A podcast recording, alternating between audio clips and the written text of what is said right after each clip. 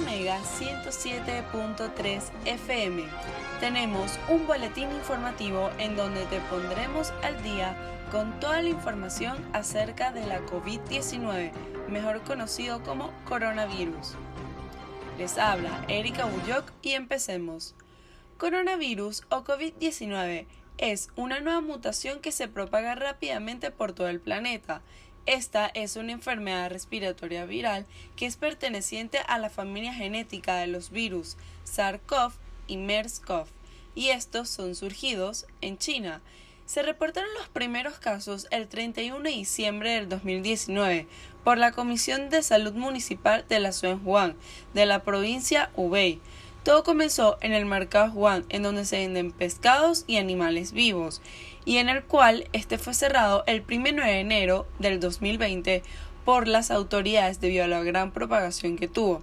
La enfermedad ha ocupado así todo el planeta, quitando la vida de muchos habitantes inocentes, en donde su daño ha creado muchos cambios, pero esto será una nueva etapa para lo, para lo que serán las cosas en el futuro.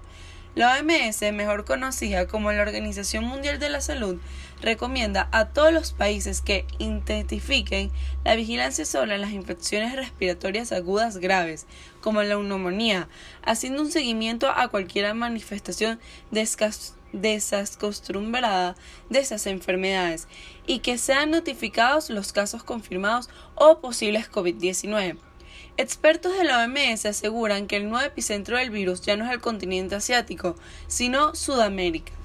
Estas son algunas medidas. Lavarse muy bien las manos con agua y jabón o usar gel, antibacterial con un mínimo de 60% de alcohol. Cubrirse la boca y la nariz al toser, estornudar usando el antebrazo o con un pañuelo. Evitar tocarse la cara con las manos. Mantener una distancia de un metro de otras personas. Evitar el contacto cercano con alguien resfriado. En caso de asistir los síntomas, es mejor quedarse en casa. No asistir a actos públicos. Es necesario desinfectar las superficies con las que se hace contacto frecuentemente.